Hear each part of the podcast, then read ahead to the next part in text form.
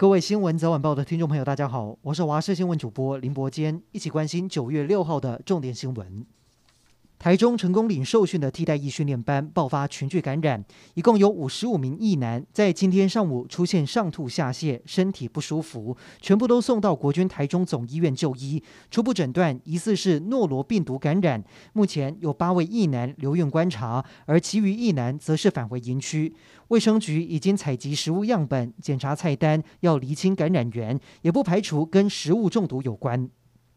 指挥中心今天公布，国内新增九例本土确诊，都是昨天确诊的幼儿园老师周边框列延伸出来，其中八人是幼儿园小朋友，还有一人是幼儿的母亲。陈时中坦言很担心，因为目前采检出来有结果的十五人，就有九人是阳性，这阳性率是相当的高。陈时中也担心会有几波的感染。另外，今天新增七例境外移入，有五人是同船的船员，靠港入境后出现症状之后确诊，目前已经送医。至于其他船员，则是在船上隔离当中。由于疫情变化相当的大，指挥中心也不敢大意，已经宣布二级警戒要延长到九月二十号。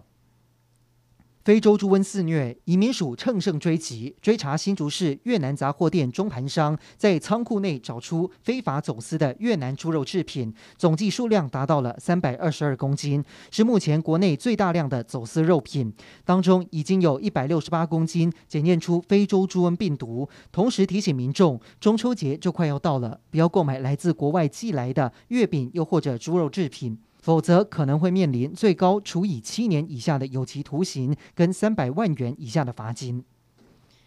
台中港发生重大公安意外，造成一死一伤。事发地点在靠近三十一号码头的长荣海运货柜场，当时在进行旧桥式机拆除作业，负责开起重机的驾驶在吊挂数百吨大梁的时候，疑似没算好承载重量超过负荷，导致起重机翻覆砸落码头。一名中国货运公司的跨载机操作人员当场被掉落的大梁砸中，送医抢救，宣告不治。劳检处初步判定施工单位有疏失，已经勒令停工，并且将开罚拆除业者最高三十万元。菲律宾东方海面的热带低气压已经增强为第十三号台风康森。中央气象局表示，未来将朝菲律宾方向移动，对台湾影响不大。倒是东方海域上的热带性低气压，现在朝着北北西方向移动。气象局预估，最快周三会形成第十四号台风灿树，周五将会最接近台湾，到时候带给台湾的影响可能不小。不过，实际影响要等到周三之后才会比较确定。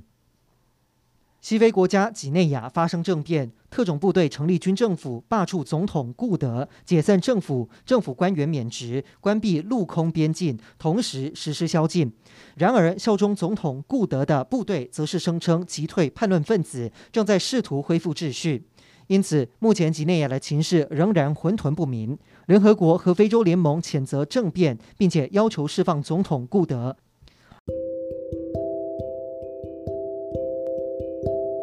以上就是这一节的新闻内容，感谢您的收听，我们再会。